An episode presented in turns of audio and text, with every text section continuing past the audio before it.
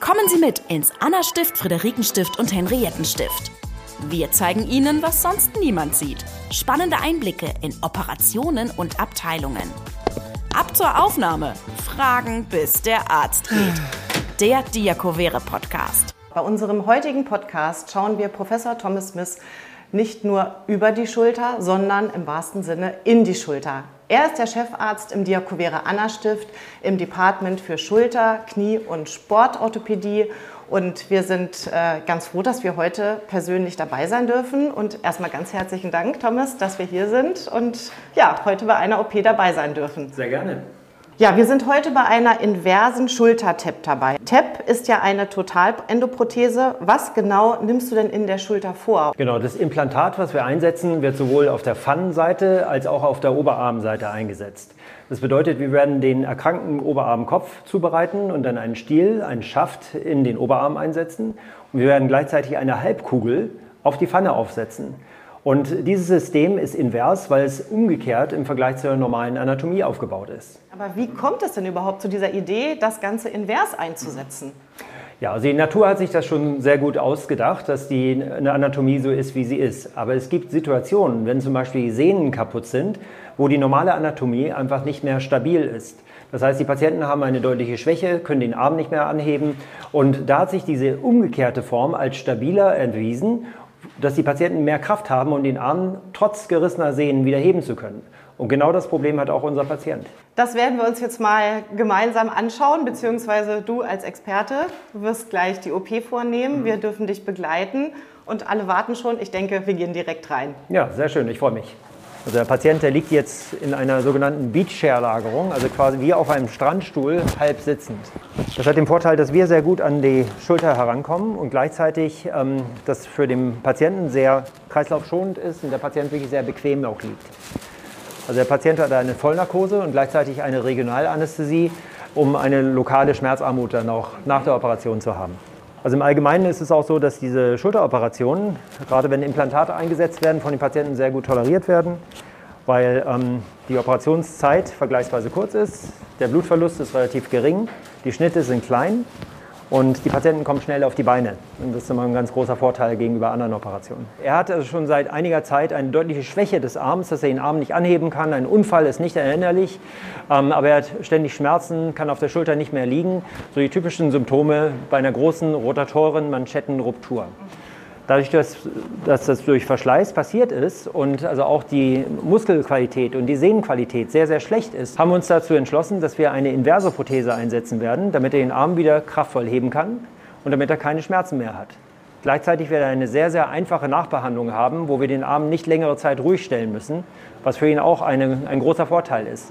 Also wird schon heute Nachmittag anfangen, seinen Arm zu bewegen. Wie ist denn so das ungefähre Durchschnittsalter von Patienten, die eine Schultertap bekommen? Ja, das ist eine gute Frage. Also da ist es abhängig davon, was für ein grundlegendes Problem vorliegt. Viele Schulterprothesen werden heutzutage bei Frakturen eingesetzt und das sind ja Verletzungen des Alters. Das heißt, also viele Patienten, die Osteoporose haben im Alter und stürzen, ziehen sich Verletzungen zu, wo wir inverse Prothesen einsetzen.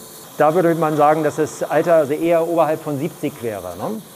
Auch diese verschleißbedingten Sehnenrisse, wo man keine Reparatur mehr machen kann, trifft hauptsächlich auf Patienten zu, wo die Patienten älter sind als 70 Jahre.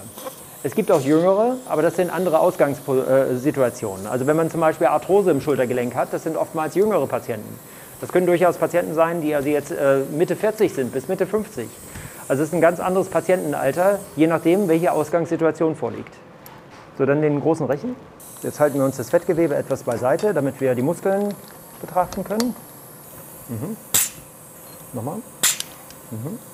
Welche Gegebenheiten am Patienten haben dich jetzt letztendlich dazu bewogen, die inverse Schulterprothese zu wählen und nicht die anatomische? Ja, bei den Patienten sind mehrere Sehnen gerissen.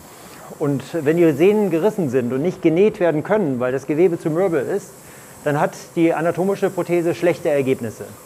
Und mit der inversen Prothese haben wir eine sehr stabile Gelenksituation. Das heißt, wir können mit gerissenen Sehnen trotzdem den Arm stabil anheben. Und das macht der Delta-Muskel. Deswegen hat man auch früher Delta-Prothese dazu gesagt. Und deswegen braucht er eine inverse Prothese. Dann gibt es auch eine lange Bizepssehne, die man bei der Operation dann auch stabilisiert mit einer Naht. Das mache ich jetzt. Die lange Bizepssehne ist sowas wie der Blinddarm der Schulter, macht häufig Probleme, hat aber wenig Funktion. Und wenn man das bei der Prothesenimplantation stabilisiert, hat das einen positiven Effekt auf die Schmerzsituation nach der Operation. So, der nächste Schritt ist, dass wir in die Schulter hineingehen. Das heißt, ich öffne die Kapsel. Ich habe aber eine spezielle Technik, wo ich also die intakten Sehnen, das heißt die nicht gerissenen Sehnen, schonen kann. Das heißt, die vordere Schultersehne, die werde ich hierbei schonen. Und die Reste der gerissenen oberen und hinteren Sehnen, die werde ich hier glätten und dann das Gelenk darstellen. Ja, und hier können wir schon sehen, das ist der Oberarmkopf. Man sieht hier noch die Knorpelreste. Und hier oben müssen normalerweise Sehnen wie so eine Haube auf dem Oberarmkopf drauf liegen. Die sind alle gerissen. Und deswegen braucht er die inverse Prothese. Hierbei ist es sehr, sehr wichtig, dass man sich also auch mit der Anatomie der Schulter auskennt, dass man weiß, wo die Nerven und Gefäße verlaufen, damit man also auch keine Strukturen verletzt. Was gibt es denn sonst für Risiken, äh, mögliche Risiken für den Patienten während der OP, außer das, was du jetzt auch gerade schon angesprochen hast, dass vielleicht Sehnen unnötigerweise verletzt werden? Was kann sonst noch sein? Ähm, dass Blutgefäße und Nerven verletzt werden, sind natürlich mögliche Risiken, aber wir wissen natürlich, wo diese Strukturen sind und passen da sehr gut drauf auf. Außerdem kann es natürlich auch zu Knochenbrüchen während der Operation kommen. Das heißt also, man muss sehr vorsichtig mit dem Patienten während der Operation umgehen. Und wenn man dann gut aufpasst, passiert auch nichts. Kann denn der Patient mit der neuen Schulter sozusagen dann wieder äh, leben oder am normalen Leben teilnehmen? Das geht häufig sehr schnell. Also durch diesen muskelschonenden Zugang, den ich durchführe, fahren viele Patienten nach einer Woche bereits schon Auto. Wir brauchen keine Ruhigstellung nach der Operation. Und das liegt alles an diesem muskelschonenden Verfahren. Aber jetzt armbelastenden Sport würde ich also etwa nach sechs Wochen empfehlen. Dann bitte die, den Draht. Und die Prothese selbst hat welche Lebenserwartung sozusagen? Ja, ich hoffe ein Leben lang. Also es steht kein Haltbarkeitsdatum so, drauf. Also das muss heißt nicht also, irgendwann erneuert werden. Muss nicht planmäßig mhm. erneuert werden, nein. So, auf der Pfannenseite setzen wir jetzt hier so eine Basisplatte ein, die aus Titan gefertigt ist. Die hat eine Beschichtung, die aus Hydroxylapatit gefertigt ist, damit es besonders gut in den Knochen einwächst. Zusätzlich haben wir diese vier Löcher, wo wir Schrauben einbringen können, um das Implantat auch primär sehr, sehr stabil zu verankern. Hammer. So, und dann den Bohrer. So, jetzt werde ich Schraubenlöcher für die Fixierung der Pfanne bohren. Sind eigentlich eher Männer oder eher Frauen von so einer OP äh, betroffen? Ja, es kommt so ein bisschen auf das Krankheitsbild drauf an. Ähm, wenn es Arthrosepatienten sind, sind es häufiger die Männer tatsächlich. Ähm, sonst bei gerissenen Sehnen sind es etwas häufiger die Frauen. Bei den Knochenbrüchen definitiv die Frauen häufiger. Wie ist das Verhältnis ähm, von ähm, inversen und anatomisch eingesetzten Schultern? Es werden heutzutage etwa 80 Prozent der Implantate invers, das heißt umgekehrt eingesetzt, und nur 20 Prozent anatomisch. Und das liegt vor allem daran, dass es sehr, sehr viele Patienten mit den Oberarm-Kopfbrüchen gibt, wo diese Implantate eingesetzt werden dieses Phänomen, dass man das invers einsetzen kann, das, das Gelenk, äh, ist das eigentlich irgendwo anders im Körper noch möglich oder ist das wirklich was, was nur der Schulter vorbehalten ist? Das ist eine sehr gute Frage. Also das ist äh, so, dass es tatsächlich nur der Schulter vorbehalten ist. Also man würde nicht auf die Idee kommen, eine Hüfte oder ein Knie umgekehrt einzubauen. Aber durch die besondere Weichteilführung der Schulter, durch die besondere Anatomie der Schulter, ist das mit der inversen Prothese hier eine Situation, die tatsächlich eine erhebliche Verbesserung der Schulterfunktion erzielen kann, wenn die Sehne erkrankt ist. So, jetzt werden wir die Halbkugel auf dieser Basisplatte montieren. Schraubendreher dazu. Weil die ist bombenfest. Also man muss immer bei der ersten Operation an eine mögliche zweite Operation denken.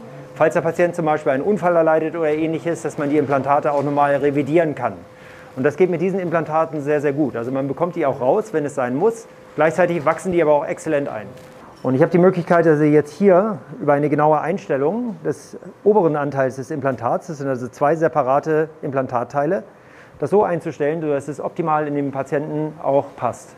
Das Ganze wird mit einer Schraube anschließend verbunden und ist dann sehr fest verblockt sodass wir es gleich einsetzen können. Das ist natürlich jetzt eine Steilvorlage, wenn man das Material sieht, die Frage, ob sowas noch piept am Flughafen.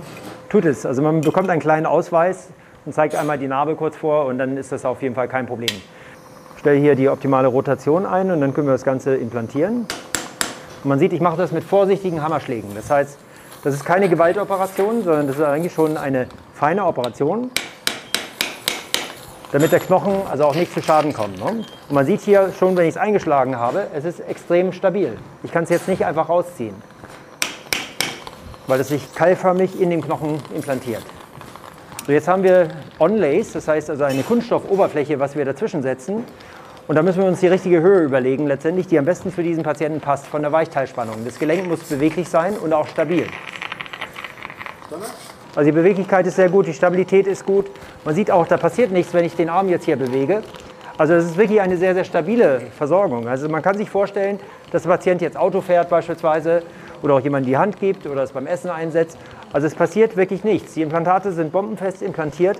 Er kann den Arm sehr frühzeitig einsetzen. So, und jetzt sind wir schon bereit, dass wir das Originalimplantat reponieren können. Ja, und ist optimal. Also es springt quasi von alleine rein, ist aber gleichzeitig sehr stabil, dass es auch nicht rausspringen kann. Also das ist alles perfekt. So, dann nehmen wir bitte eine Drainage.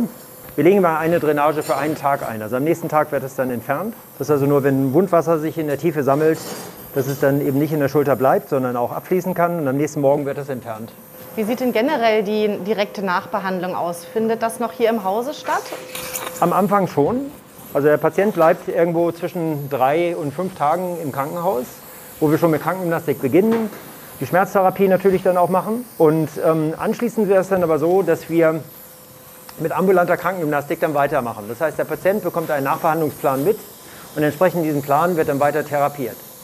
Und den Patienten würde ich dann nach drei Monaten das nächste Mal in meiner Sprechstunde zur Kontrolluntersuchung sehen. Jetzt brauchen wir eigentlich nur noch das Fettgewebe etwas adaptieren und die Haut verschließen. Und den Hautverschluss, das machen wir also auch immer mit einer kosmetisch ansprechenden Nahtform, mhm. dass man also nur einen ganz, ganz feinen Strich später vielleicht erahnt. Okay. Mhm. Ja, die OP ist erfolgreich beendet, mhm. ähm, auch wenn es ein Standardeingriff ist, das heißt in Regelmäßigkeit durchgeführt wird. Trotzdem ist, wie du selber gesagt hast, jede Operation individuell mhm. und wird äh, ganz passgenau auf den Patienten eingestellt. So ist es. Was fasziniert dich denn als äh, Operateur jeden Morgen aufs Neue an der mhm. Sportorthopädie? Also es fasziniert mich, dass ich eine Interaktion mit dem Patienten eingehen kann, dass ich vorher meine Patienten kenne und mit ihnen sprechen kann und wirklich das Problem analysiere, warum überhaupt eine Operation angedacht wird. Und wenn es irgendwelche Möglichkeiten gibt, konservativ dem Patienten zu helfen, dann empfehle ich das immer. Und nur wenn ich denke, dass die Aussichten einer Operation besser sind als die konservative Behandlung, dann empfehle ich eine Operation. Und dann spreche ich sehr, sehr genau mit dem Patienten, was er von der Operation erwartet was er mit dem Arm zum Beispiel machen möchte, was für Sportarten er macht, was für einen Beruf er hat. Und äh, dann überlege ich letztendlich, ob ich mit der Operation seine Erwartungen erfüllen kann. Und da muss man das differenziert vorher besprechen. Und wenn ich den Patienten kenne, kann ich ihm das genau sagen letztendlich, was am Schluss rauskommt, sodass er dann auch zufrieden ist und keine falschen Erwartungen hat. Und auf der anderen Seite auch keine übertriebenen Ängste, weil man muss schon sagen, also jetzt dadurch, dass wir das alles sehr, sehr gut standardisieren, ähm, ist die Erfolgsquote so hoch, dass der Patient keine Sorge haben muss.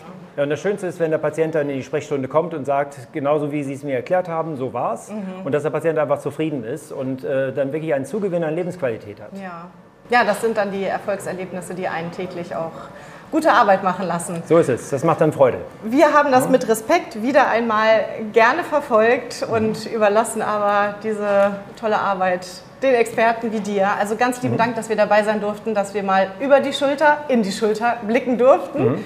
Vielen lieben Dank und ja, weiterhin tolles Arbeiten. Ja, Danke. ganz herzlichen Dank für euren Besuch, hat Spaß gemacht. Danke. Ab zur Aufnahme. Fragen, bis der Arzt geht. Der Diakovere Podcast.